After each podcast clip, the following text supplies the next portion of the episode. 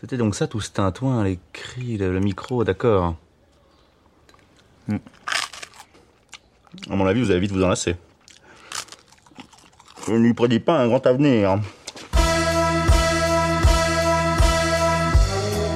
Bonjour à toutes et à tous, je m'appelle Robin et je suis très heureux de vous accueillir au micro pour euh, le premier épisode du Balado Une invention sans avenir, un podcast consacré au cinéma euh, et, bien plus encore, j'ai envie de dire, euh, comme nous rappelait le générique de Denver, le dernier dinosaure, ce qui vous donne à peu près une idée de mon âge. un podcast enregistré de part et d'autre de l'Atlantique, figurez-vous. Bah oui. Alors il paraît que ça s'entend que j'habite à Montréal depuis bientôt 4 ans. Alors évidemment, je n'entends pas mon propre accent, mais bon, je viens de dire dans la même phrase podcast et balado, qui est son équivalent en français du Québec. voilà, je pense que c'est mieux de vous prévenir que vous nous écoutiez du Québec ou d'Europe ou d'ailleurs même. Ben voilà, vous avez une idée de notre localisation transatlantique. Et je vous présente les chroniqueurs et chroniqueuses de l'émission d'aujourd'hui de l'autre côté de l'océan, par rapport à moi en tout cas. Il y a tout d'abord euh, le second chroniqueur résident, on pourrait l'appeler comme ça. On devrait être là tous les deux à chaque épisode. C'est lui qui m'a dit, viens, on se part un podcast. Ce à quoi j'ai à peu près répondu quelque chose comme, ben j'ai pas le temps, mais on va le faire. Raph été avec nous. Salut Raph, comment tu vas? Salut Robin, ça va super bien. Et salut à toutes et à tous. Euh, bienvenue dans ce, ce podcast que j'espère euh, va vous apporter beaucoup de bonheur, beaucoup de plaisir euh, auditif. C'est le but, c'est le but. Euh, autour de la table virtuelle avec toi, Raph, j'accueille, on accueille aussi Alice. Salut Alice. Salut, salut tout le monde. Ça va bien? Ça va super bien, je suis vraiment contente de faire ça avec vous aujourd'hui. Eh oui. Euh, en deux mots, on n'est pas obligé d'entrer dans le détail, mais Alice, tu enseignes la philosophie, notamment avec le cinéma. Qu'est-ce qu'on fait avec le cinéma pour enseigner la philo? Eh ben, on passe plein d'extraits et on les revoit tellement de fois qu'on les connaît par cœur. Ah, ça c'est le problème d'être prof, hein, c'est la répétition. Ouais. Moi, j'ai un, un, vague souvenir de mon prof de philo à moi qui nous avait passé le, Oh là là, le biopic de Freud de John Huston avec Montgomery Clift et euh, je, je, on, parle plus trop de Freud si encore. Ah, malheureusement, on en parle et puis c'est aussi un film que je connais par cœur à force de l'avoir trop montré. Ah ouais. et euh, les élèves trouvent vraiment Montgomery Clift magnifique à chaque fois. Euh, j'ai des remarques. Mais je suis, c'est vrai, je, me, je suis sûr que mon prof de philo disait le film sur Freud avec le beau Montgomery Clift. Mais il est absolument merveilleux. Il est, il est trop beau dans ce film.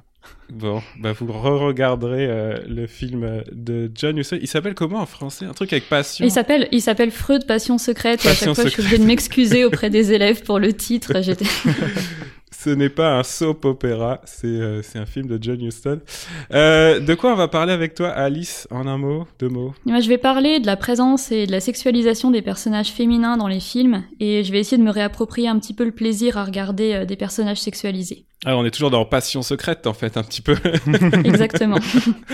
Merci Alice, on te revient dans quelques minutes. Notre dernier chroniqueur du jour est à Lille, dans le Nord, si je me trompe pas. C'est ça. Eh, c'est un peu nostalgie pour moi, c'est la ville où j'ai grandi. Tout à l'heure, on préparait l'émission et t'as dit brun, le mot brun, qui veut dire euh, du caca. Oui, c'est ça. Il faut le dire brun.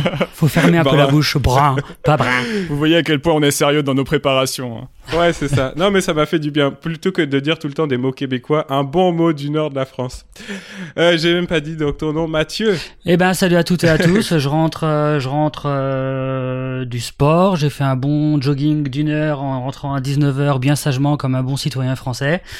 Et euh, vu que j'étais un peu en, voilà, en, un peu juste et un peu short par rapport au début de cette émission, j'ai un peu cassé mon matériel avant. Voilà, je dis un peu ce qui s'est passé en off.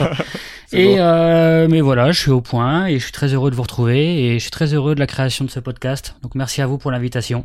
Eh ben merci à toi, ça fait vraiment plaisir. De quoi on va parler ensemble avec toi tout à l'heure?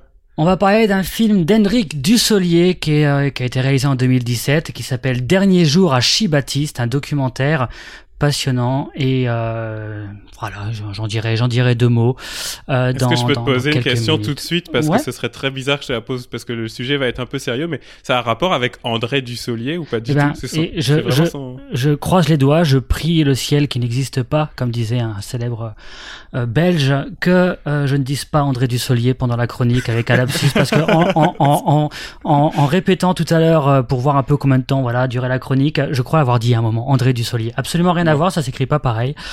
Est-ce que tu peux dire ta chronique avec la voix d'André Dussolier du coup je peux, je, je, peux, je crois qu'il faut un tout petit peu pincer le nez comme ça. Ouais, faut parler du nez. Et puis avoir une voix de beau gosse, quoi. Voilà. Donc je vais essayer. Non, non, je vais pas faire ça. Pour une première, je préfère la, la, la dire bien sagement avec ma voix naturelle, mais une prochaine fois. Bon, bah, on parlera donc de Hendrik Dusselier et quand même cœur sur André Dusselier que j'adore dans tous les films d'Alain René, au moins dans ceux-là. Les autres, je sais pas, mais ceux-là, oui.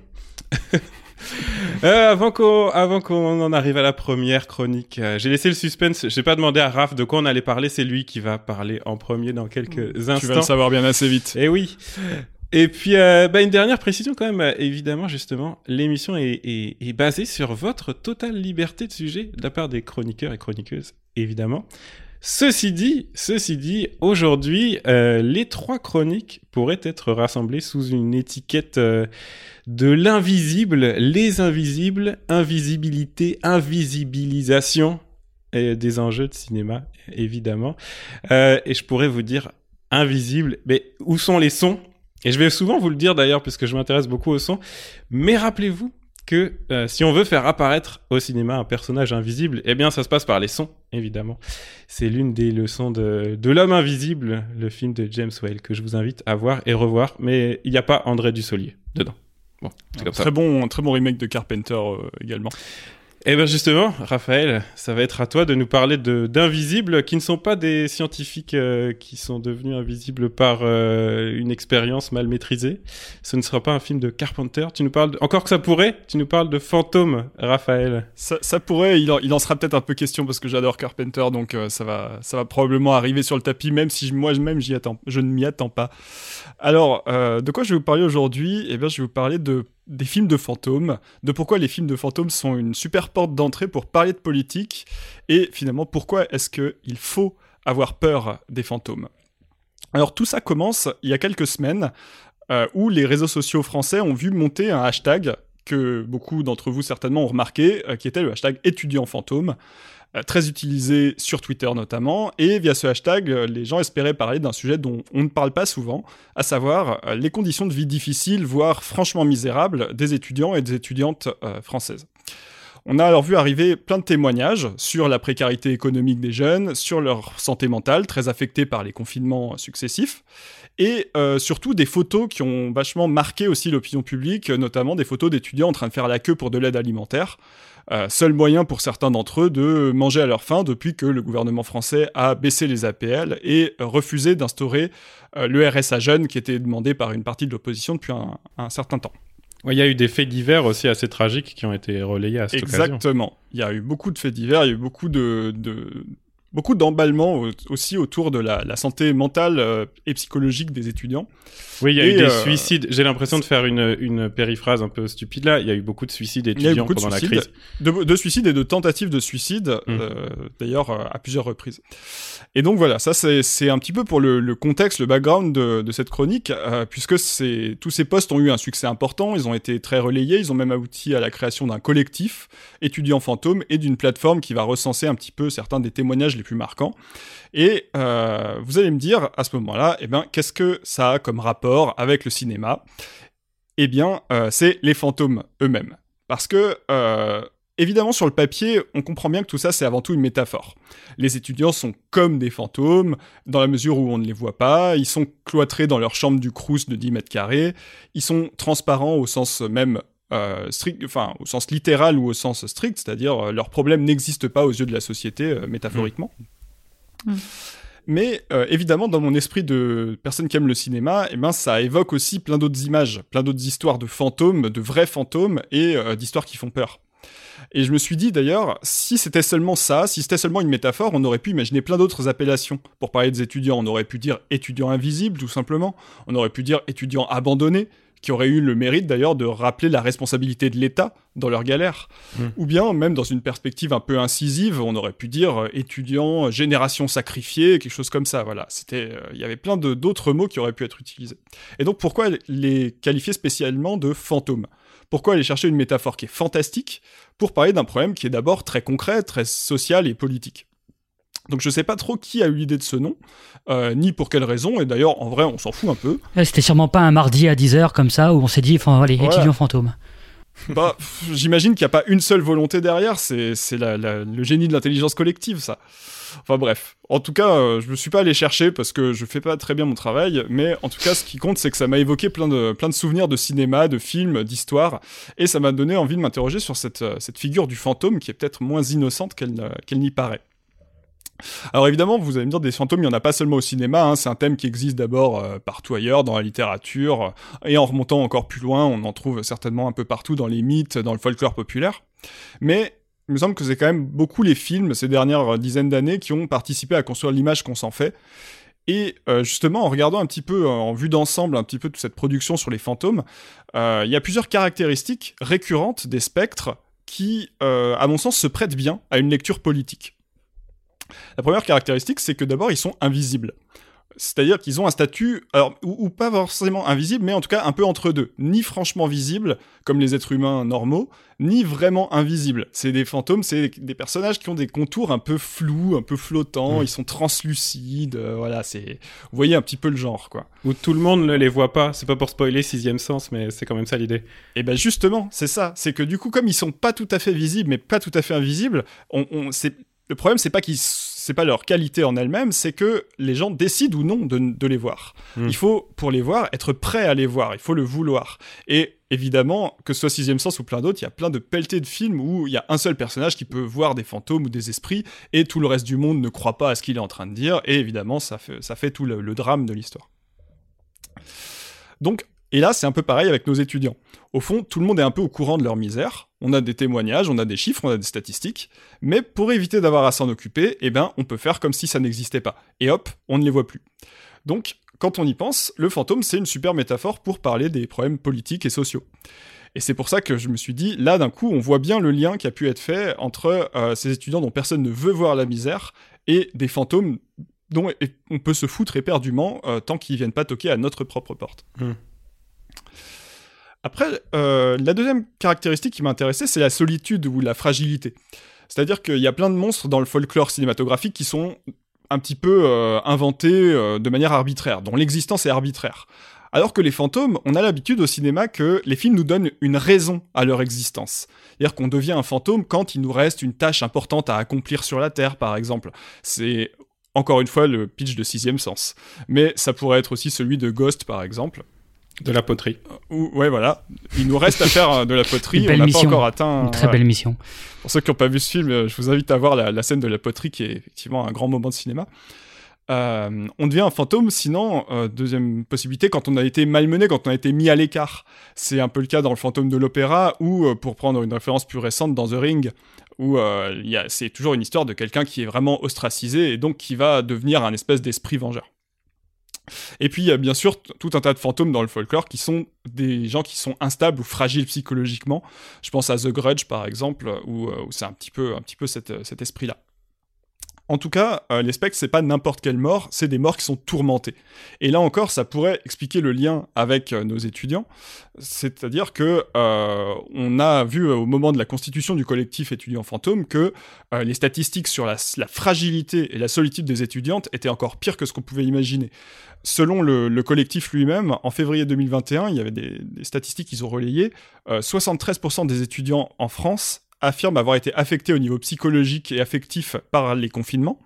Et 23% des étudiants en France avouent avoir déjà eu des pensées suicidaires pendant cette période. C'est-à-dire dans l'année écoulée, il y a un cinquième des jeunes qui ont eu des pensées suicidaires. Donc on parlait tout à l'heure des tentatives de suicide. J'en ai appris une dernière en, date de hier seulement, justement dans le Nord, 16 avril. Juste avant qu'on enregistre l'émission, je suis tombé sur ce fait divers-là, d'un étudiant qui s'est suicidé dans, dans, sa chambre du Crous. Bref, euh, on, est, sur un, cas de fragilité vraiment extrême au niveau euh, mental. Et donc, peut-être que assimiler ces jeunes qui galèrent à des fantômes, c'est une manière de nous rappeler la menace qui pèse sur eux. C'est-à-dire de bien faire le lien, que certains ne veulent pas forcément voir, entre la pauvreté, l'isolement et le risque de mort, qui est un risque important euh, dans la jeunesse d'aujourd'hui. Il y a un film qui est magnifique sur ça et que je conseille vraiment aux auditeurs, aux auditrices, c'est Kairo de Kiyoshi Kurosawa, qui est un film qui date de 2001, euh, qui raconte, alors c'est un film assez dur, mais qui raconte une mystérieuse épidémie de suicide justement chez des étudiants japonais, et qui commence par un étudiant en informatique qui est retrouvé pendu dans son appartement, et peu à peu, à mesure que les, personnages enquêtent sur ça, le film va faire le lien assez subtilement entre le mal-être des étudiants et des jeunes actifs euh, dans les sociétés modernes capitalistes et la multiplication des, fantômes, des apparitions un petit peu euh, spectrales ou, ou mystérieuses. Voilà, un, très, très beau film sur la, solitude et la fragilité. Bon, alors ça, c'est les deux premières caractéristiques que j'avais envie d'un peu de, de, vous donner sur les fantômes. Et puis, il y en a une troisième qui m'intéresse vraiment encore, peut-être encore plus, c'est la vengeance. Parce que les fantômes, c'est pas seulement des, des, gens qui hantent des lieux ou des personnes, c'est aussi des gens qui se vengent d'un crime ou d'une injustice. Et là, on arrive dans la partie, évidemment, euh, qui, que je trouve euh, un peu fascinante. C'est-à-dire qu'il peut s'agir, et c'est souvent le cas au cinéma notamment, euh, de, se venger d'un crime qui est politique ou qui est euh, notamment de crimes coloniaux. Euh, quand on pense, eh ben voilà, on parlait de Carpenter tout à l'heure, dans Fog de Carpenter, il s'agit en fait de fantômes qui reviennent se venger, de, enfin d'une de, communauté de lépreux qui ont été massacrés par les personnes qui ont installé, les Américains qui ont installé la ville dans laquelle ça se passe, et qui reviennent se venger.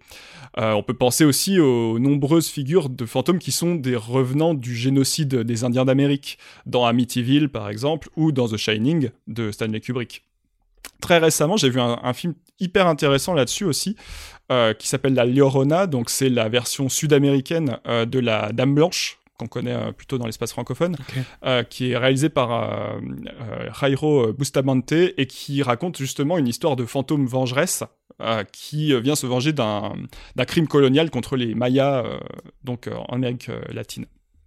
Bref, vous voyez que non seulement la, figure du fantôme elle devient compréhensible en, tant que telle par ces crimes coloniaux ou politiques, mais en plus elle devient en quelque sorte légitime. Et c'est ça qui m'intéresse moi, c'est que la violence du fantôme, elle n'est pas gratuite. C'est pas juste euh, hanter quelqu'un parce que voilà, c'est tombé sur lui par hasard.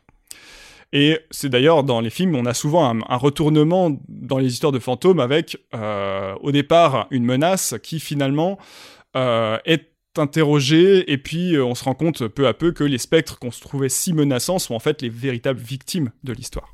Oui, voir c'est les, gens, les gentils, quoi, redeviennent les gentils. Ça, ça pourrait presque être les gentils. Ou en tout cas, c'est des gentils hein, qui, ont, pas les bonnes manières. Hein. C'est des gentils qui savent pas trop bien expliquer leurs problèmes. Euh, et comme dans la vraie vie, non? Dans la vraie vie, les gentils ont des mauvaises manières aussi. Ah bah, c'est comme, toujours comme ça. Hein. en tout cas, c'est ce qui m'intéresse ici dans le fantôme comme métaphore politique, c'est que justement, les fantômes, c'est un, un genre d'horreur. Les fantômes font peur. Et du coup, en faisant peur, il nous rappelle que de la même manière, on devrait avoir peur, en fait, de toutes les personnes qui ont subi des grandes injustices. Et que la violence subie par les opprimés, les massacrés, les oubliés, elle pourrait très bien nous revenir un, jour dans la gueule, et finalement, on l'aurait bien mérité. Parce que finalement, il n'y a pas que les étudiants de Twitter qui sont des fantômes. On retrouve un petit peu cette métaphore dans d'autres films pour désigner d'autres populations fragiles. J'ai trouvé pas mal d'exemples, je vous en donne quelques-uns en vrac. Euh, on a parfois euh, on est parfois tenté de parler de fantômes au cinéma pour qualifier des travailleurs sans papier. C'est le cas dans Dirty Pretty Things de Stephen Frears, par exemple. Ou des clandestins qui essayent de passer euh, aux États-Unis depuis le mm. Mexique, dans De l'autre côté de Chantal Ackerman les, migrants clandestins qui tentent de rejoindre l'Europe dans euh, un documentaire de 2016 qui s'appelle Des spectres hantent l'Europe et qui se passe dans des camps de réfugiés en Grèce par exemple, ou euh, dans, euh, dans un film de fiction qui est réalisé par Matty Diop qui s'appelle Atlantique, sorti en 2019 ou 20 je crois, qui est une histoire de revenants situés justement dans la jeunesse sénégalaise, celle qui rêve d'embarquer pour l'Europe pour avoir une, une meilleure vie. Et à l'international, je crois que le titre, le, titre c'est même une histoire d'amour fantomatique, A Ghost Love Story, euh, qui n'est pas le titre français, mais qui, voilà, qui a été utilisé pour la distribution internationale du film. Oui, là, c'est ça, c'est littéralement des, des, hommes qui ont péri en mer et qui reviennent sous forme de fantômes, c'est ça Exactement, ouais, qui ont péri en mer en essayant de passer en Europe euh, par, euh, par le biais de, de, de l'Atlantique. En, dehors du cinéma, j'ai même trouvé un exemple intéressant. C'est un livre écrit par la militante indienne Arundhati Roy qui s'appelle Capitalisme, une histoire de fantômes.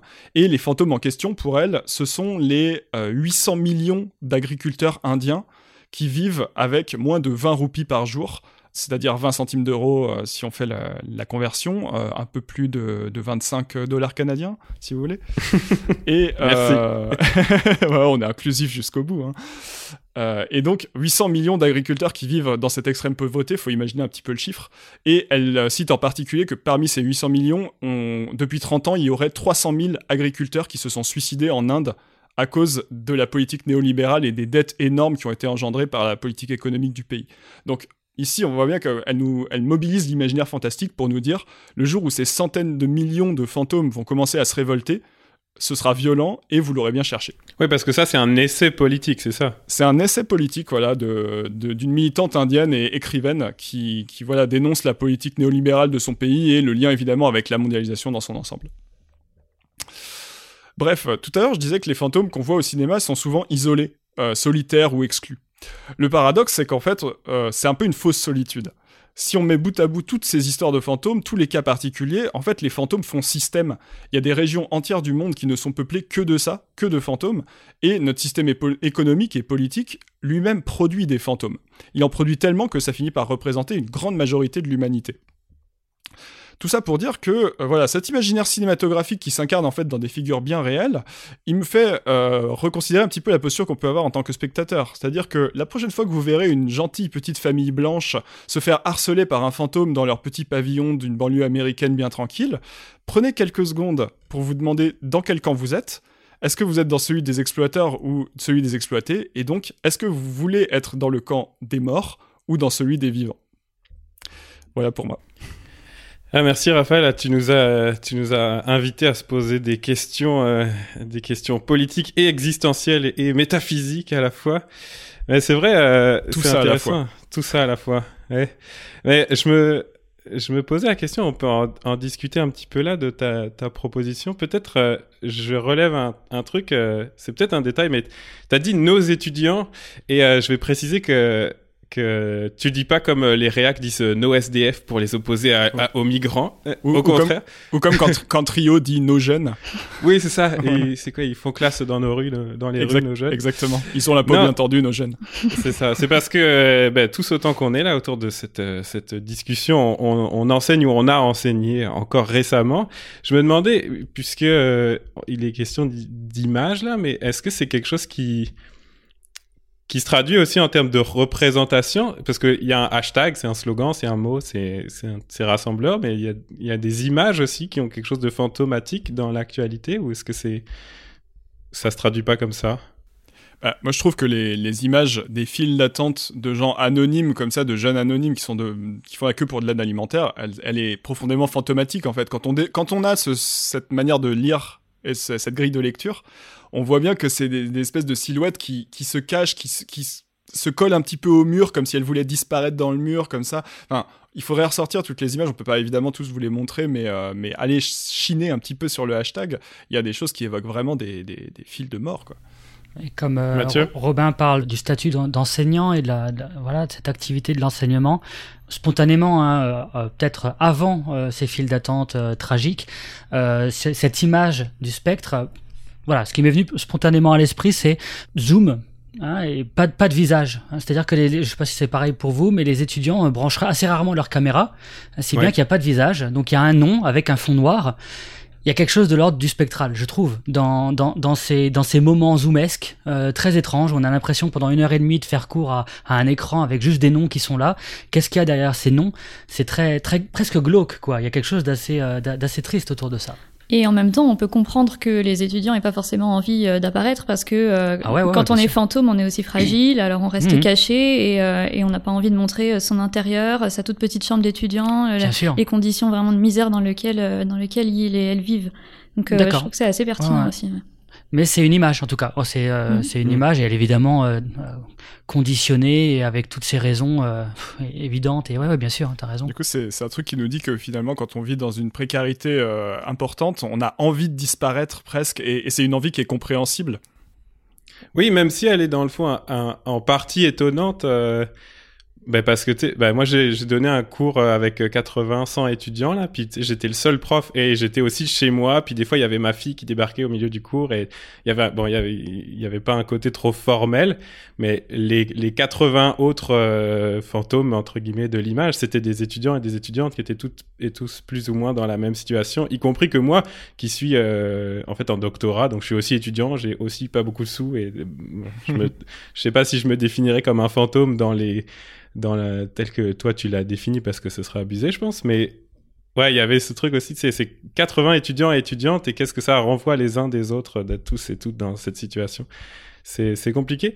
Euh, je me posais une question dans dans ton dans tes critères, il y a celui de la vengeance, mais alors elle elle va arriver quand là? Est-ce que vraiment les les zombies vont venir hanter Jean-Michel Blanquer et Frédéric Vidal euh, pendant des siècles et des siècles? Moi, je me, je me posais un peu la même question parce que euh, les fantômes, du coup, tu dis on, on peut décider de pas les voir, mais alors comment est-ce qu'on les fait apparaître à, à ceux qui décident de pas les voir? Comment est-ce qu'on fait pour que est-ce qu'un hashtag suffit? Je suis pas sûre. Hein. C'est facile pour le gouvernement d'ignorer tous ces fantômes justement parce qu'ils sont fantômes. C'est vrai. Et en fait, on pourrait presque dire que c'est la responsabilité du cinéma, de, des arts en général, de faire apparaître les fantômes à la fois parce que ça, leur donne une autre voix. C'est pas eux directement qui ont la responsabilité de dire regardez-moi, j'existe, euh, je veux qu'on s'occupe de moi, euh, parce que cette responsabilité là, est hyper dure à prendre. Mais ce serait bien que des œuvres prennent en charge ce, ce truc-là pour montrer des choses qu'on veut pas voir et nous forcer un peu à, ouvrir les yeux. Ça peut être aussi un, un des rôles de l'art, c'est pas simplement de nous divertir. Nous forcer à voir. Mais c'est pour rebondir sur ce que disait euh, Alice à l'instant, c'est aussi toute l'ambivalence de, l'étiquette étudiant fantôme, c'est-à-dire qu'en t'écoutant, je me demandais aussi, et puis en, connaissant un petit peu cette plateforme et euh, plateforme aussi qui existe pour qu'il y ait des témoignages qui soient déposés et tout ça, c'est aussi euh, ce genre de formule à, qui profite le crime aussi quelque part? Est-ce que d'une certaine manière ça déréalise pas aussi les choses et que c'est aussi contre-productif pour le dire euh, trop mal, mais vous voyez ce que je veux dire. J'aurais peut-être. Euh, ça m'a fait beaucoup penser euh, parfois aux zombies, qui est aussi souvent euh, utilisé de la, la, même manière là comme métaphore politique. Puis le zombie est un peu moins spectral que le que le fantôme, alors que peut-être l'étape suivante c'est étudiant zombie, je sais pas. Ouais, pourquoi pas. C'est une bonne euh, c'est une, une, bonne idée de chronique euh, future ça. La, la prochaine, euh, la, moi je, je, vais passer en revue tout le bestiaire fantastique si vous voulez. pour les momies, je suis un peu moins sûr de trouver des trucs intéressants, mais on verra. étudiant momie, c'est celles et ceux qui sont dans, dans leur couverture à l'intérieur de leur lit pour suivre les cours dans Zoom, ça j'en connais quelques-uns. Ok. Ouais, ou alors on, on, dit que les momies, c'est éventuellement les chroniqueurs de CNews ou des choses comme ça. Ils, ont, ils, sont tellement vieux que euh, c'est vrai, finissent par tomber en lambeaux. Ça me va, ça me va aussi. Bah merci Raph d'avoir fait ce, ce, joli lien qui en, en image et tout en cinéma entre les, les fantômes euh, de notre société et, la pauvreté, clairement. Ben, de rien. Hein. N'hésitez pas à nous dire, euh, évidemment, les auditeurs et les auditrices, si ça vous a touché, si, si vous avez d'autres idées à ajouter à tout ça, euh, on, on les lira avec attention. Avant de passer à la, chronique d'Alice, euh, qui va être aussi euh, peut-être un petit peu, euh, j'ai pas envie de dire sérieuse, mais qui fait réfléchir, j'imagine, on, va, on va aménager une petite transition. J'ai une question pour vous, pour discuter un peu en dehors de ces enjeux. tiens, tout simplement, vous êtes dans quoi en ce moment? Est-ce que vous êtes dans une série, un jeu, un genre, une rétrospective, un je sais pas. Hein, notre vie culturelle étant un peu, euh, un peu euh, violentée en ce moment, euh, vous êtes dans quoi pour passer tout ça, Mathieu? Ah oui, bah je vais commencer par un exemple très prestigieux et je suis en train de revoir quelque chose qui est vraiment très loin de tout ce sur quoi je travaille après ma thèse, dans mes enseignements, dans tout ce que je fais, voilà, de manière un peu plus pro. Je suis en train de me refaire tout Malcolm toute la série Malcolm, voilà, pour notre génération. 6, mais il y en a pas tant que ça, je pensais ah, qu'il y en avait à peu près 37. Parce que ça a été euh, diffusé pendant 15 ans sur M6. Mais voilà, il y avait trois épisodes par jour, mais c'était en boucle. Toutes les, tous les trois mois, ça recommençait. C'est 6 saisons, mais ressenti 12. oui, mais je crois qu'il y a quelque chose comme ça. C'est vraiment très inégal. Tout n'est pas parfait. Mais c'est drôle. Là, tu parlais de la famille blanche, classe moyenne de banlieue, on est en plein dedans. Mais c'est qui prend cher, du coup, mais en même temps qui, se, qui, mm. se, qui, se, qui se retourne aussi contre toutes celles et ceux qui, euh, qui, qui, font qu'elle prend, qu'elle prend cher. Le, patron, euh, euh, le, le, le, voisin un peu plus riche, etc. etc. Ce que j'aime juste tout simplement bien dans cette série, c'est que contrairement à d'autres séries, même qu'on qu'on apprécie comme Friends ou d'autres, il n'y a pas de, de, de, rire enregistré. Et ça, c'est très, euh, c'est ah, très agréable. C'est très agréable qui est pas. Par contre, il y, a des bruits de vinyle qu'on racle un peu, non? Un peu ça au générique, je crois surtout. Et, euh, et voilà. Donc non, c'est voilà, c'est très amusant, c'est très euh, et en même temps, il y a, y a on a l'impression que c'est un, vraiment un autre. C'est pas encore, c'est pas un autre siècle. Hein, c'est 2000-2006, je crois. Euh, c'est pas encore le, le, le, siècle précédent, mais on a l'impression que ça remonte à, à, très très loin. Quoi. Je veux dire, tous ces gens qui s'engueulent, qui se postillonnent à, à 20 cm l'un de l'autre, sans masque. Je dis, qui sont ces fous euh, Voilà, il y a quelque chose d'assez euh, rafraîchissant aussi, même si on, on voit déjà quelque chose. Enfin, tout, tout, n'était pas parfait, quoi. Ouais. Oh, c'est marrant. J'ai repensé il y a pas longtemps à Malcolm à cause de la, de la dernière série Marvel, euh, WandaVision, ou qui justement imite un peu des, des époques des sitcoms américaines et, mm. et justement leur, leur parodie de, de du, du filmage à la Malcolm est est assez bien, bien foutu. Je, je dirais que c'est le meilleur épisode. Hein. C'est celui qui est vraiment le mieux imité. Euh. c'est probablement le meilleur épisode de la saison. Ouais. D'accord, bah, j'irai voir ça. Je connaissais pas. Malcolm, voilà où j'en suis. Ben, Alice, t'es dans quoi toi? Mais moi, je suis restée un peu dans le même domaine que Mathieu. Euh, moi, je suis en train de regarder tout Buffy de Joss Whedon. Alors, j'avais jamais regardé, euh, mais je savais que c'était assez iconique, notamment dans le milieu féministe. Et puis, en ce moment, il y a plein de gens qui en reparlent. Et euh, bah là, j'ai bien avancé, hein, vraiment, je l'ai bingé, euh, je dois être à la saison 5, alors que j'ai commencé il y a pas si longtemps. Et ça me plaît beaucoup. Je trouve vraiment euh, que c'est super agréable, qu'il y a plein de thèmes qui sont vraiment bien traités. Il y a notamment des épisodes sur, je sais pas, les violences conjugales, le harcèlement scolaire, enfin, il y a plein de thèmes comme ça qui sont, qui sont super. Et puis, il y a, il y a de la représentation de, des personnages LGBT, des personnages racisés, mais aussi des, il y a aussi parfois des personnages un peu incel ou des, des harceleurs. Enfin, en fait, il y a, c'est vraiment assez libre et c'est assez réjouissant à regarder. Alors évidemment, c'est pas parfait, hein, euh, surtout qu'on a appris euh, récemment que Joss Whedon, il pouvait être aussi problématique sur certains domaines. Ouais. C'est des trucs qui sont sortis de harcèlement moral, euh, de grosses pressions sur les tournages. En tournage. Ouais, c'est ça.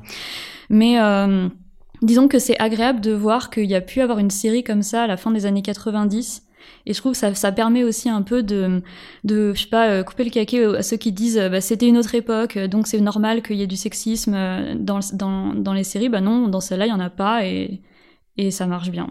Voilà. Et pourtant, c'est une série qui est super vieille, ça a 25 ans. c'est pas super vieux, mais. Non, mais c'est vrai qu'à l'échelle de la série télé, c'est pas mal. Mm. On est très à diffusion sur M6, hein, entre Malcolm et. Euh, c'est vrai. Buffy, là. Raph, t'es dans quoi, toi?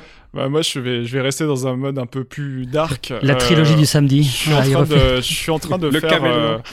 oui, voilà. caméléon.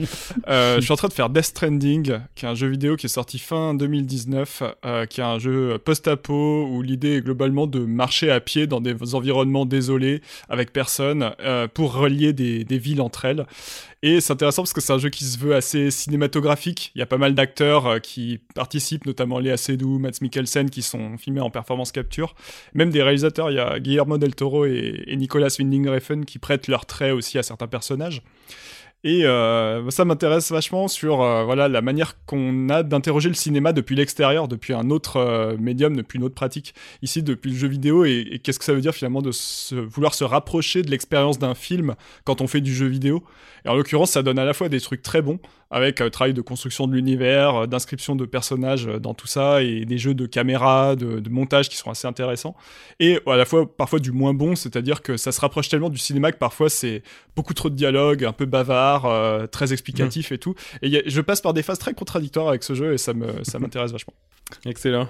Et toi, Robin, tu, tu fais quoi en ce moment? Eh ben moi, euh, dans une dans une vie parallèle, euh, j'anime une émission de radio consacrée aux chansons ici à Montréal, et donc je suis pas mal chanson en ce moment.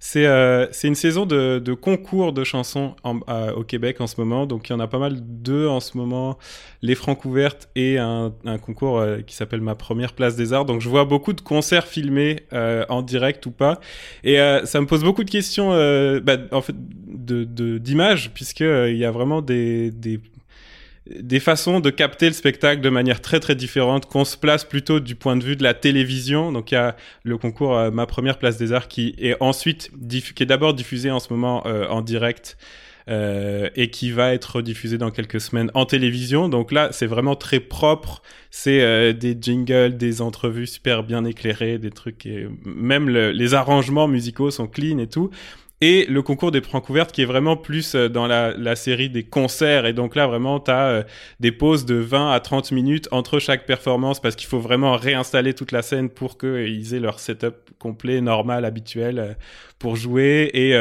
la les, les, les, présentations est un peu plus à l'arrache aussi. Euh, Est-ce qu'il et il t'invite à, à, renverser de la bière par terre pour avoir des odeurs euh, de festival ou pas Eh ben, c'est pas ça, mais il y a quand même une vraie différence entre ces deux-là. Tu vois, outre la forme dans laquelle c'est filmé, c'est que dans tous les cas, il y, a y a toujours un chat, un clavardage, comme on dit au Québec, hmm. et euh, le chat des francs ouvertes, donc celui qui est plus du côté concert, c'est vraiment le bordel.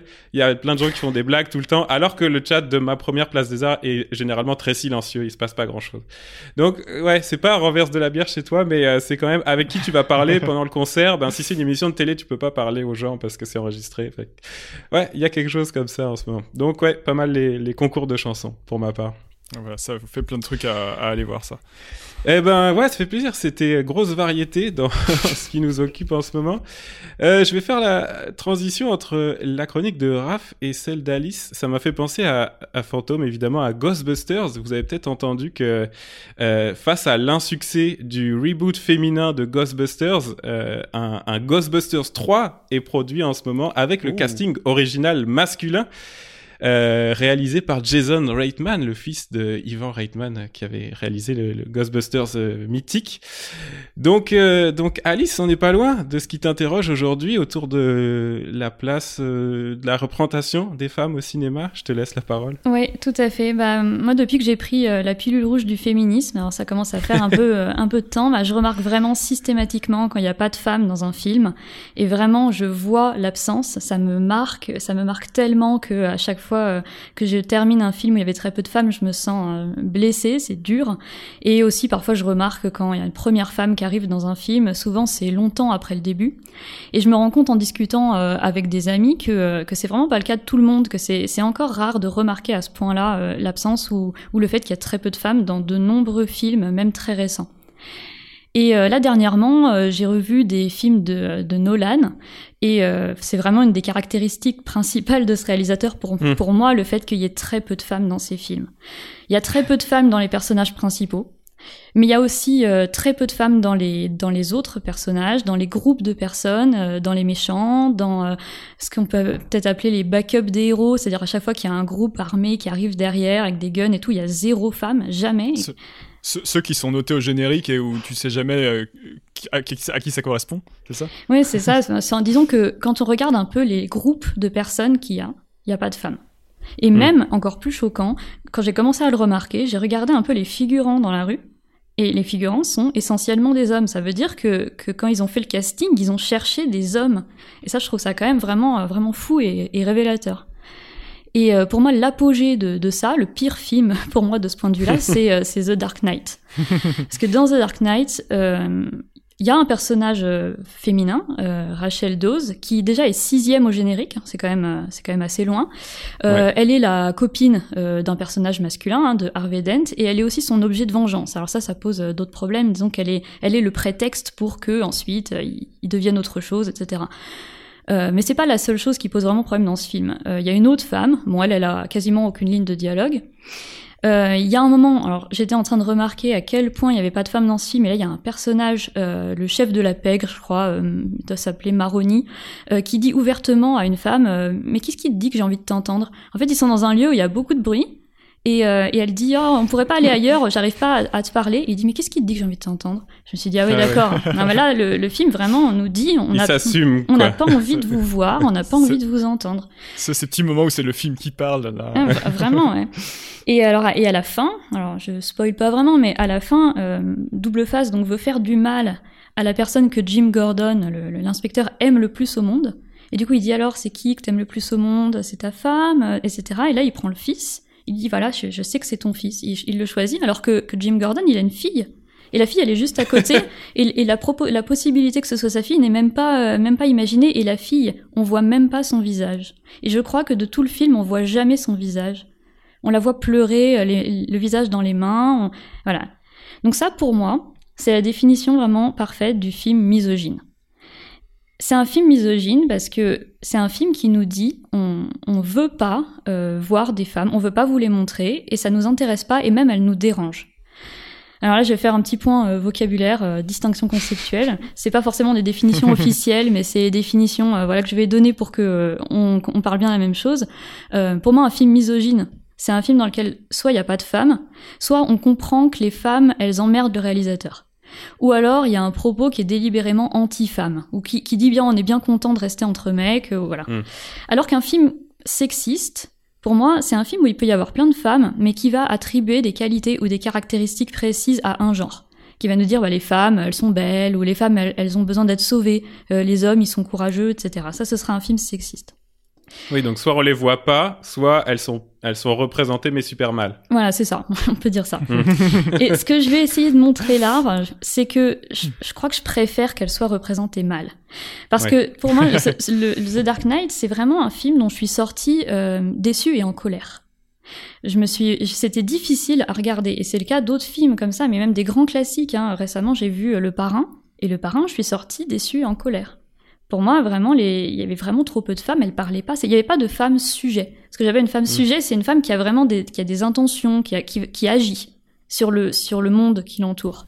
Il y en a pas. Il y a un plan dans le parrain à la fin pour, euh, dire, enfin, je sais pas si tu vas en parler, mais où euh, dans l'entrebâillement de la porte, à la toute fin du film, Diane Keaton est dans l'entrebâillement de la porte, Al Pacino va continuer sa vie de, de parrain, et il y a quelque chose comme ça, comme un plan qui, qui, symbolise un peu tout ce que tu es en train de raconter. C'est-à-dire, on ferme la porte et la mm. femme va être mise de côté. Ouais, c'est vrai, c'est la toute fin du film, c'est ouais, ça la toute fin, la toute fin du parrain, le premier, le premier épisode. ouais, ouais c'est exactement ça. Donc euh, ça pour moi c'est un film euh, misogyne.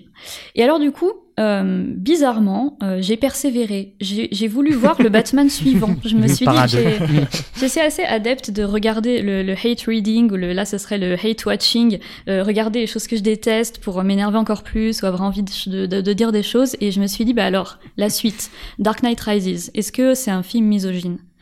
Et, et dans, le, dans Dark Knight Rises, il y a une femme. Il y a Catwoman.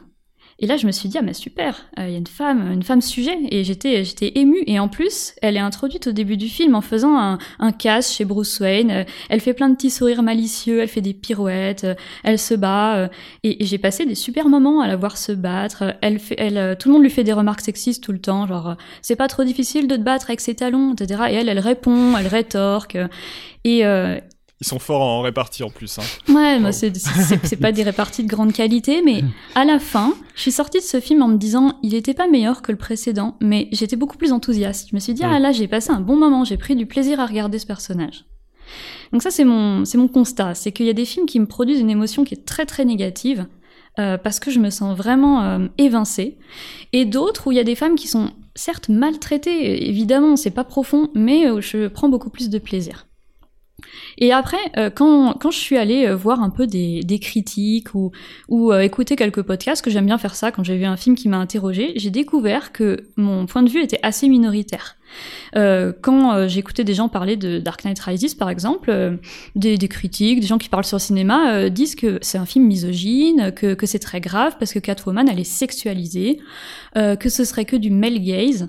Et alors que moi, j'étais contente le film, il m'avait fait plaisir. Alors du coup, euh, je me suis dit, mais mince, euh, euh, moi, je, peut-être, je suis misogyne. Pourquoi j'ai aimé ce film Alors que Est-ce que tu as fait attention au genre des critiques, justement? Oui, oui, c'est plutôt des hommes. Hein. Ouais, On va le dire. je m'en doutais. Alors je vais, je vais examiner un peu les critiques qui sont faites, les, critiques qui sont faites quand on dit d'un film qu'il est sexiste ou qu'il sexualise. Alors je commence avec cette expression là, le male gaze. Alors qu'est-ce que c'est littéralement euh, vite fait, euh, Oui, vraiment en deux mots, je vais pas du tout refaire l'historique de cette euh, expression, mais plutôt de comment est-ce que les gens l'utilisent. Ça veut dire le regard masculin, littéralement. On va dire que c'est la manière typiquement masculine de filmer une femme, la filmer comme un objet de désir avec un rapport de domination. Et alors du coup, moi je me suis dit mais mince, j'ai apprécié un, des scènes avec du male gaze, avec un réalisateur qui me montrait une femme avec, on, qui filmait ses seins, ses fesses, etc. Euh, moi, j'ai pas trouvé ça euh, gênant. Au contraire, moi, j'ai trouvé ça plutôt galvanisant. J'ai trouvé, alors c'est euh, galvanisant, c'est l'utilisation que je, que la traduction que j'utilise pour dire empowerment, on va dire. Enfin, ça m'a fait du bien en fait de faire ça. Et en fait, je trouve ça problématique de, de parler de male gaze sur ça parce que je pense que ça oublie deux choses. Premièrement, ça oublie que des lesbiennes regardent des films qu'il existe des femmes qui sont attirées et qui peuvent avoir du plaisir à voir ça. Donc c'est pas forcément du male gaze. Et deuxièmement, euh, je pense que des femmes hétéros peuvent prendre du plaisir à regarder une femme euh, belle et sexy. Ça c'est la première chose. La deuxième critique qui me qui m'interroge, c'est la sexualisation.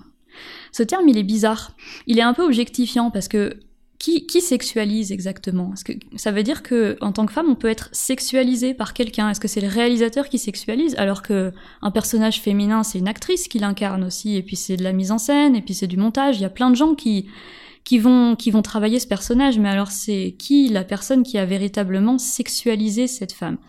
Et la deuxième chose qui pose problème aussi en disant ça, c'est que le sexe, euh, c'est mal le sexe? C'est grave de sexualiser quelqu'un. Euh, à partir de quel moment euh, vraiment on peut dire que que c'est grave d'avoir fait ça à une femme? Peut-être que ce personnage il est intéressant avec euh, avec une dimension sexuelle, avec mm. une attitude corporelle qui évoque le sexe et ça peut être intéressant et ça peut être beau aussi. Alors que euh, on aura toujours, enfin les critiques, voilà, je, sais pas, j'utilise ce terme un peu vague, hein, c'est peut-être un ennemi imaginaire que je me crée, mais euh, ont tendance à penser que si on filme les fesses et les seins d'une femme, on lui manque de respect. Et je pense que ça, c'est peut-être aussi de la misogynie, mais un peu plus subtile, de penser que ça manque de respect. Donc l'idée que je voulais défendre là euh, aujourd'hui, c'était que pas mettre de femmes dans un film ou en mettre très peu, pour moi, c'est bien plus irrespectueux et grave que d'en mettre et de les sexualiser. Alors évidemment, le problème c'est de faire que ça.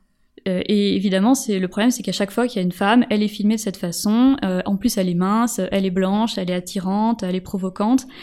Mais euh, je pense qu'on n'est pas encore à une époque, malheureusement, où toutes les manières de mettre en scène et de filmer des femmes existent au cinéma. Et ça, ça craint. mais cette manière-là de filmer en sexualisant, elle n'est pas, à mon avis, mauvaise par essence. Et je crois que imaginer que ce soit irrespectueux et encore plus sexiste et violent euh, de les filmer comme ça, euh, c'est une manière un peu euh, misogyne de penser parce que ça projette des idées sur les femmes spectatrices.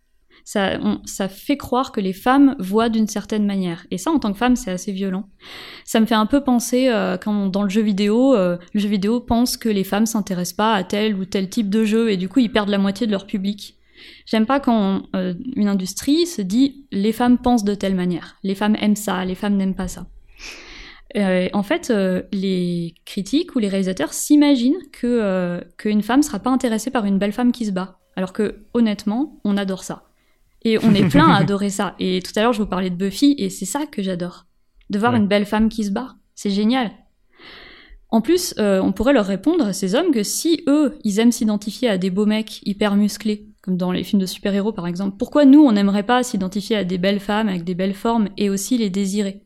Parce que, euh, encore une fois, les femmes attirées par les femmes existent. Donc plutôt que de supprimer les plans male gaze sur les femmes, moi je préférais voir plus de plans euh, voyeuristes sur des corps d'hommes.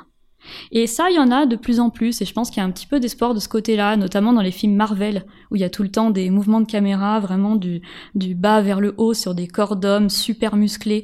Et à chaque fois que je vois ça, moi, ça me plaît, et je me dis, mais c'est destiné à qui ça? Parce que j'ai tellement l'habitude que l'industrie soit misogyne que je suis même allée jusqu'à penser que si ça se trouve, c'était même plutôt pensé pour les hommes gays. Ou alors mmh. pour permettre l'identification des hommes. Mais qu'ils ont même pas pensé que les femmes allaient aimer ça. Moi, je sais pas. Vous me direz ce que vous en pensez après. Mais en tout cas, sur moi, ça marche et ça me plaît. Alors du coup, je me dis, peut-être, on s'en fout de l'intention du réalisateur et je peux dire que je peux prendre du plaisir en regardant ça et il vaudrait mieux pas se pourrir le visionnage de films dits sexualisants et peut-être plutôt se réapproprier le plaisir de regarder ces femmes, euh, comme si on volait un petit peu ce plaisir aux créateurs du film. Moi j'ai envie de leur dire euh, Ah bon, vous, vous voyez l'objet de votre propre désir quand vous filmez Catwoman? Bah non, pour moi c'est un modèle euh, galvanisant et, beau. Hmm. Ouais, ouais c'est vraiment intéressant la distinction que tu fais déjà entre misogyne et sexiste, puis de remettre en cause des outils qui sont qui sont bah, qui sont sortis de, de l'université là le male gaze en particulier des, des études visuelles mais c'est comme si tu nous disais là les, les outils euh, ont déjà été trop réappropriés en particulier par des hommes là ils sont plus efficaces. La sexualisation le male gaze euh, sont plus aussi efficaces qu'il n'y paraît Ouais, c'est ça. Ils sont, ils sont pas aussi efficaces et même euh, ils se retournent un peu contre nous parce qu'ils ont eu tendance un peu à, à simplifier, à grossir les traits, voire euh, peut-être à mettre euh, une forme de morale là-dessus en disant attention. Ça me fait un peu penser peut-être au, au, féminisme un peu bas de gamme de d'être galant, de dire bah moi je, je, je suis respectueux envers les femmes. Je mmh. trouve c'est ce genre d'attitude. C'est vrai qu'on entend ça chez pas mal de, gars en, ce moment, des, gens qui sortent de films en disant ouais quand même c'était trop sexualisé et tout. On a l'impression que c'est un peu un truc pour se dédouaner d'y avoir pris du plaisir.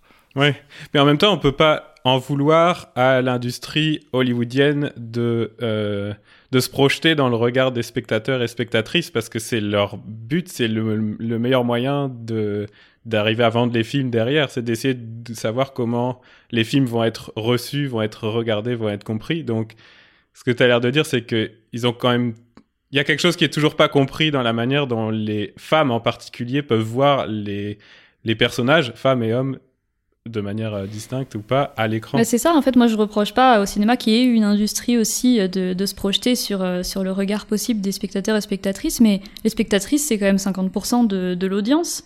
Euh, ce serait plutôt avantageux pour eux même en termes économiques en fait de réfléchir à ce que veulent voir les femmes. Et là, je trouve que c'est c'est pas un calcul cynique de leur part, c'est des, des traces de, de misogynie ancrée. misogynie mmh. dans le sens on s'intéresse pas aux femmes on n'y pense pas, on, on, se pose même pas la question. Euh, puisque tu as, un peu déconstruit là, mot à la mode, mais déconstruit, je vais l'utiliser quand même, euh, des, des concepts euh, qui sont quand même assez courants là. Qu'est-ce que, qu'est-ce que tu, tu aurais à dire sur le, le test de Bechdel? Qui consiste à, à, à, regarder justement la représentation des femmes. Donc avec trois questions, je, je le redéfinis rapidement, mais est-ce qu'il y a au moins deux femmes dans l'œuvre et est-ce qu'elles sont nommées? Est-ce que ces deux femmes parlent ensemble? Et si oui, est-ce qu'elles parlent d'autre chose que d'un autre homme?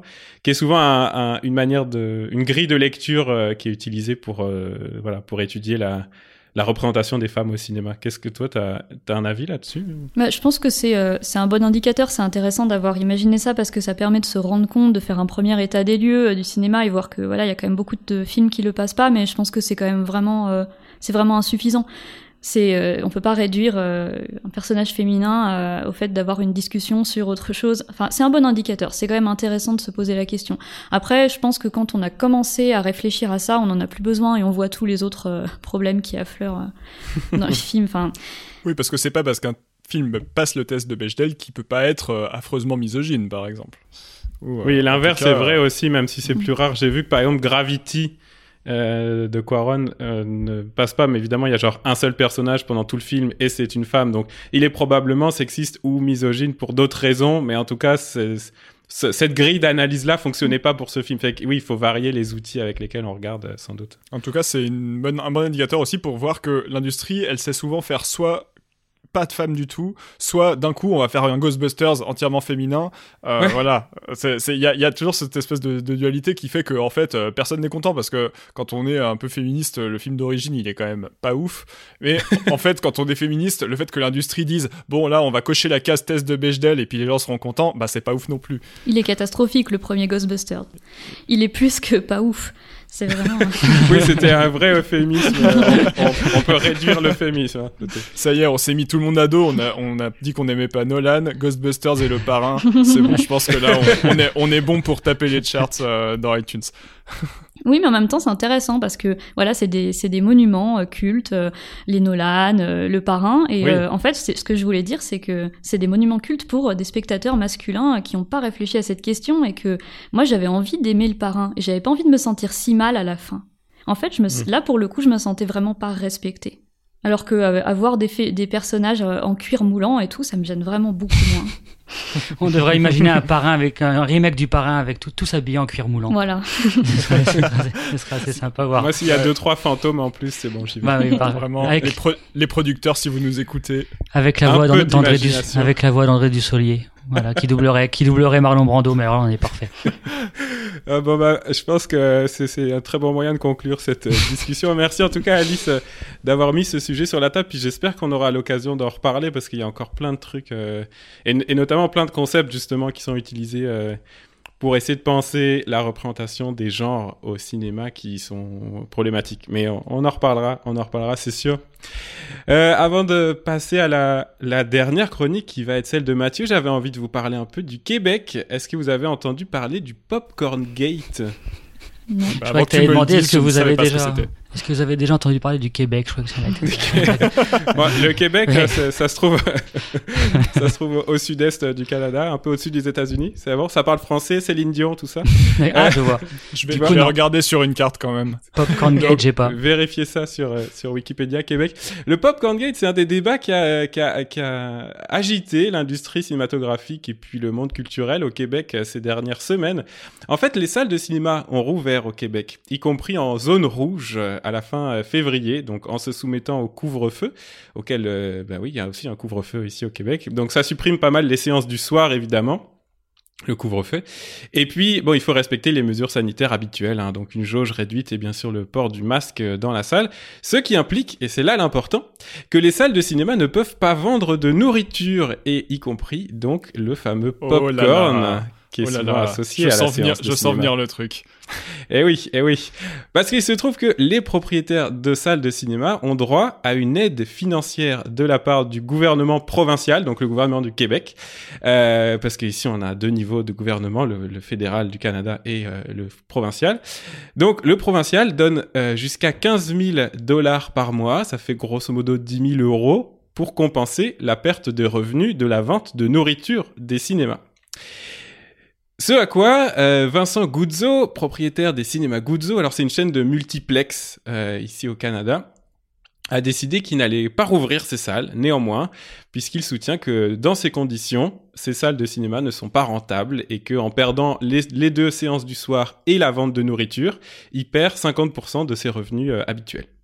Donc bon, ces, salles de cinéma sont fermées là, donc je sais pas c'est quoi le, le meilleur calcul, mais c'était sa réponse pour mettre un peu la pression.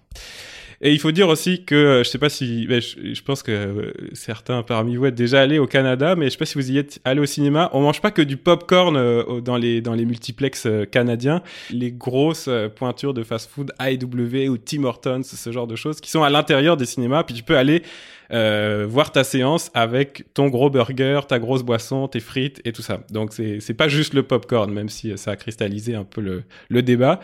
Et donc bref, tout ça, ça a fait jaser pas mal. Ça a lancé un débat baptisé Popcorn Gate avec un hashtag évidemment. Je sais pas ce que ce que ça vous inspire. Au moment où on enregistre euh, ce podcast, les cinémas sont toujours fermés en France. Je pense qu'ils ont rouvert ou sont sur le point de rouvrir en Suisse.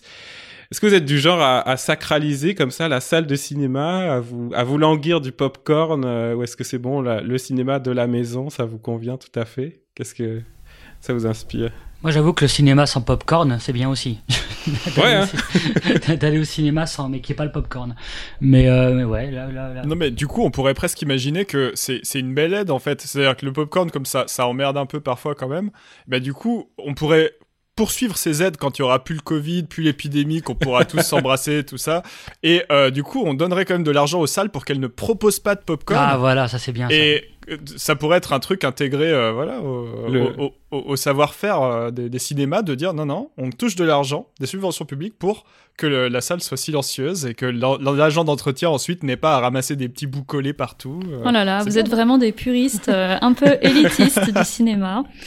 Non, moi j'avoue, ça me manque euh, pas mal. Le plaisir de la salle, euh, c'est notamment le plaisir du gros son euh, qui me manque. Je trouve que mm. plus, le plus difficile à reproduire chez soi, le fait d'être tellement entouré par ce son si fort et qui, qui maximise vraiment les émotions au cinéma, et ça commence à, à faire long.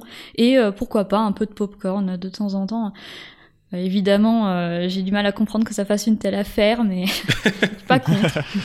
non, mais il y a clairement des enjeux industriels, hein, parce que comme je vous le disais, c'est vraiment le mania des cinéplex euh, québécois qui a qui a lancé euh, le, plus le débat. Mais bon, ça fait ça fait jaser un petit peu au Québec. Fait que je me suis dit, je vais vous partager un peu le, point de vue de la, distribution québécoise. Mais dans le fond, le, le fonds d'intervention d'urgence euh, pour euh, l'interdiction des pop-corn, euh, on va garder l'idée sous le coude, on sait jamais.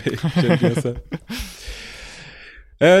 on arrive vers la fin de l'émission. Mathieu, c'est toi qui as la, la, responsabilité de la dernière chronique. On est toujours sur cette thématique générale des invisibles, invisibilité, sauvegarder ce qui va disparaître peut-être tu t'es intéressé, on l'a dit tout à l'heure, au dernier jour à Shibati de Hendrik Dussolier, Mathieu. Eh oui, c'est ça, merci. Alors, euh, ouais, dans la, dans la lignée des, des différents invisibles, des, voilà, des, des étudiants fantômes, mais jusqu'au popcorn finalement, qui, qui sont invisibilisés quelque part. Et eh ben voilà, je prolonge avec euh, quelque chose de plus sérieux et plus, plus important aussi, je crois, euh, autour des derniers jours à Shibati, donc un film d'Hendrik Dussolier. Euh, J'aimerais introduire la, chronique par quelques mots prononcés par euh, Xulian. Xulian, c'est l'un des personnages principaux de ce documentaire réalisé donc en 2017, sorti en 2018 et récemment récompensé lors du festival de la plateforme Les Yeux Doc. Alors quels sont euh, ces mots? Euh, C'est les suivants. Tu es vraiment formidable. Tu t'intéresses à moi qui suis inutile, qui ne fait que ramasser les déchets et contrairement aux autres, tu considères mon travail avec respect. Je te remercie du fond du cœur.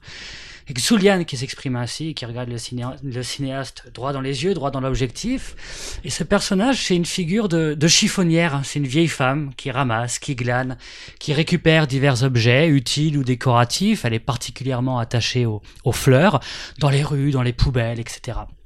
Elle s'adresse donc à Hendrik euh, Dussolier, réalisateur du film, jeune homme de 37 ans qui, seul, a traversé durant quelques mois, armé d'une petite caméra numérique, les ruelles de ce quartier populaire très pauvre, Shibati donc, situé à Chongqing, la plus grande métropole chinoise. La chiffonnière... Par rapport au, par rapport au Québec, c'est où à peu près C'est à droite, un peu, ouais, ouais, à droite. Tout. Euh, c'est euh, donc euh, une chiffonnière donc a noué avec le cinéaste une relation privilégiée euh, et qui ajoute après ces quelques mots une petite déclaration presque d'amour, en tout cas d'amitié, joyeuse et optimiste. Elle le regarde et lui dit vive notre amitié.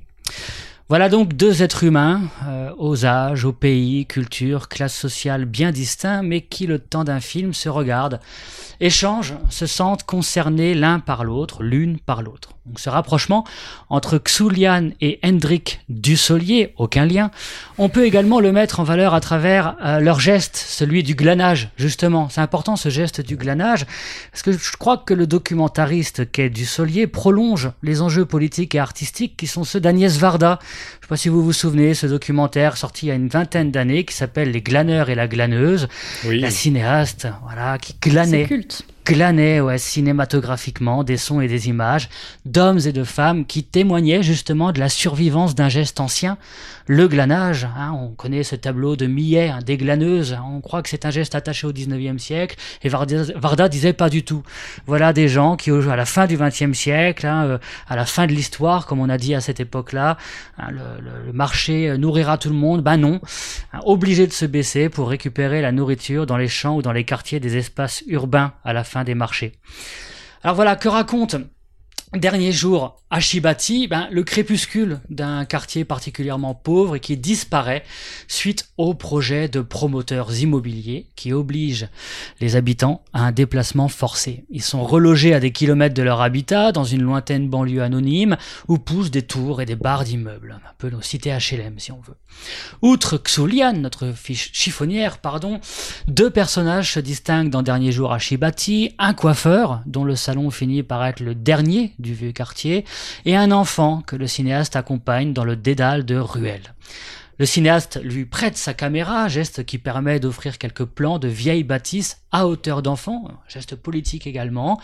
Le cinéaste chemine jusqu'avec euh, l'enfant jusqu'à l'extérieur du quartier, vers la grande ville, vers la grande ville lumineuse et bruyante et jusqu'à la cité de la lumière de la lune. Alors qu'est-ce que c'est la cité de la lumière de la lune? C'est un gigantesque mall situé à Chongqing, espace fantasmagorique qu'on peut observer depuis Shibati. Mmh. Shibati, quartier pauvre, la cité de la lumière de la lune, le gigantesque mall, deux réalités qui disent l'actualité d'une Chine à deux vitesses où le rythme du progrès écarte du chemin les vaincus de l'histoire, nos fameux invisibles dont on parle finalement depuis le début de cette émission, mhm. donc euh, qu'on retrouve ici. On pense à un documentaire bien plus long, celui de Wang Bing, que vous connaissez peut-être, qui s'appelle À l'ouest des rails, sorti en 2004, qui témoignait de la désindustrialisation et de l'abandon des ouvriers d'un des grands pôles historiques de l'industrie chinoise.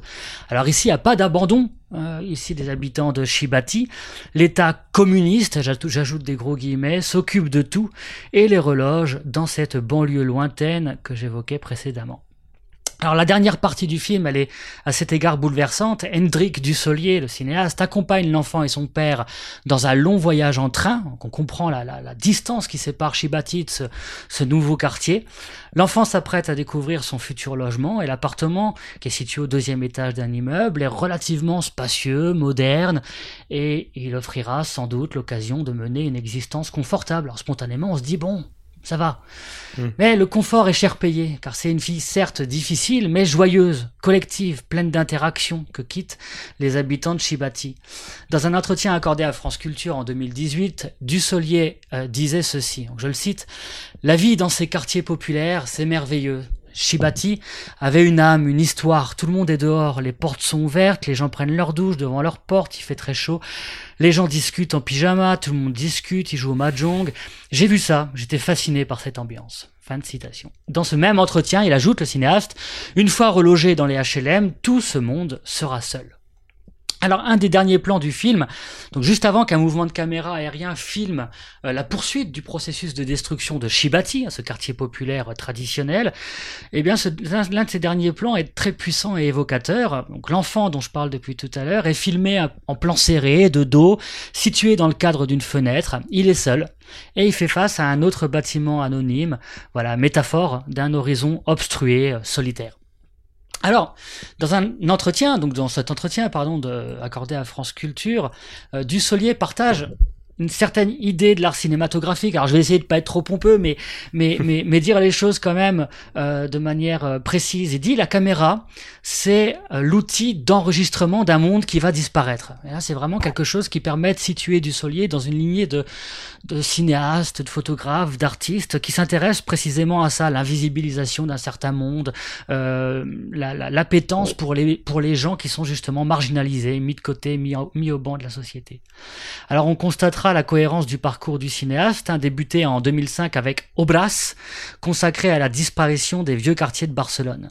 C'est un geste politique et artistique, vraiment ensemble, les deux noués ensemble, et qui permet d'inscrire le, le, documentariste dans une lignée d'artistes qui promeuvent un usage critique euh, de la photographie, du cinéma, et dont la généalogie remonte au moins à Eugène Adjet, que vous connaissez peut-être. C'est un photographe euh, qui, au tournant du XXe siècle, s'intéressait aux déchets, aux rebuts, à la disparition d'un monde. Alors, à cette époque-là, c'était celui du Petit Paris.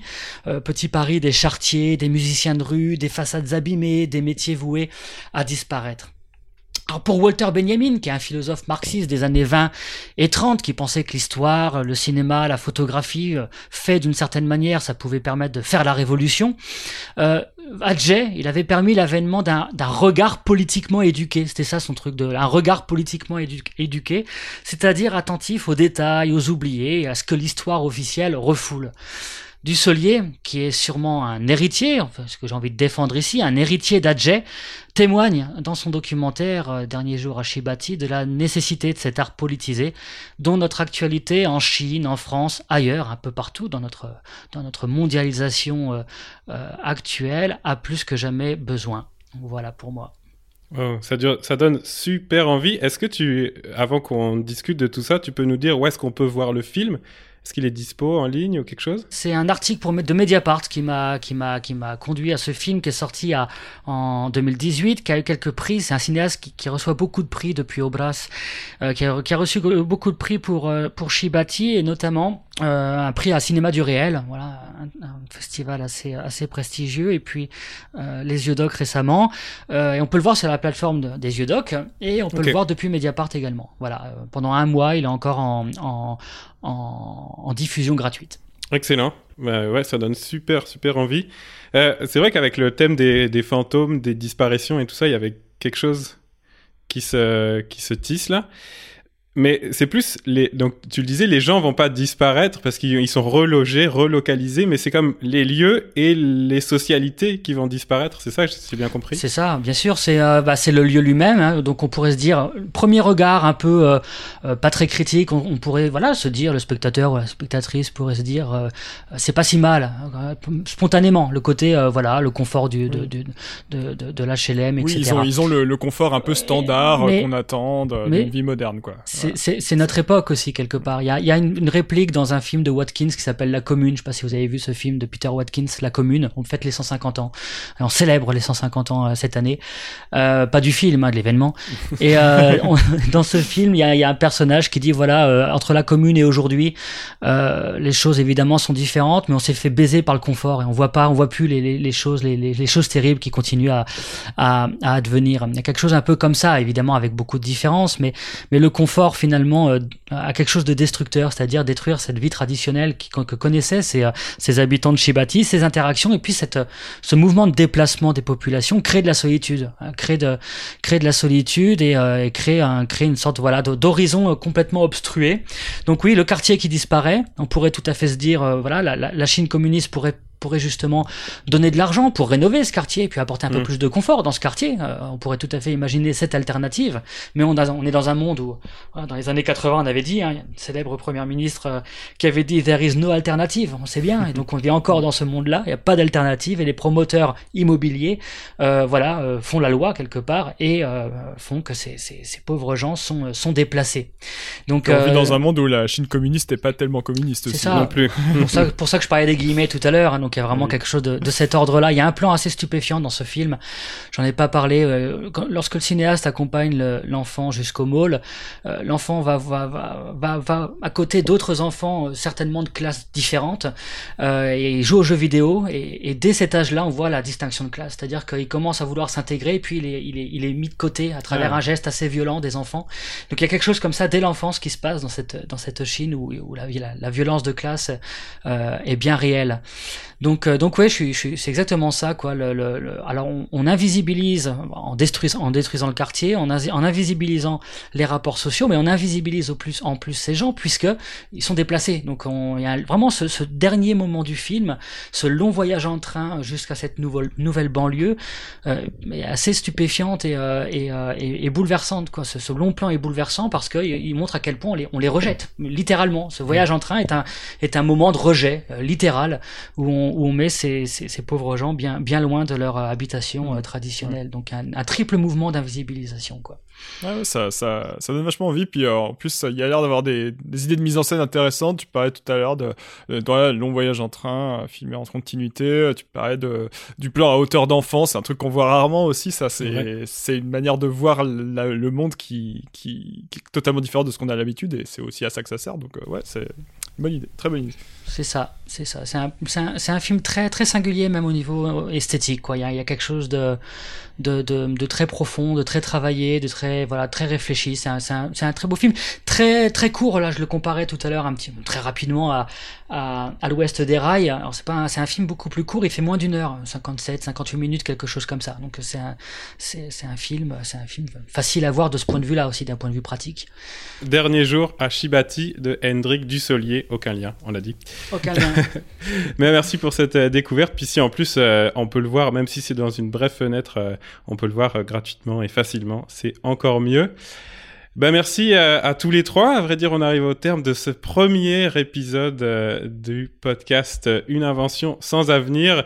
J'ai l'impression que notre podcast lui-même a quand même de l'avenir puisqu'on a lancé plein plein de sujets qu'on pourrait qu'on pourrait reprendre au bon à, à l'avenir, justement. Fait que je pense que oui, oui ce, ce n'est que le début. Là, là, on est parti pour euh, huit saisons, euh, des spin-offs et tout. Euh, vous inquiétez pas, il y en Ça aura. Ça passera sur M6, sans doute. Ce sera produit par Marvel.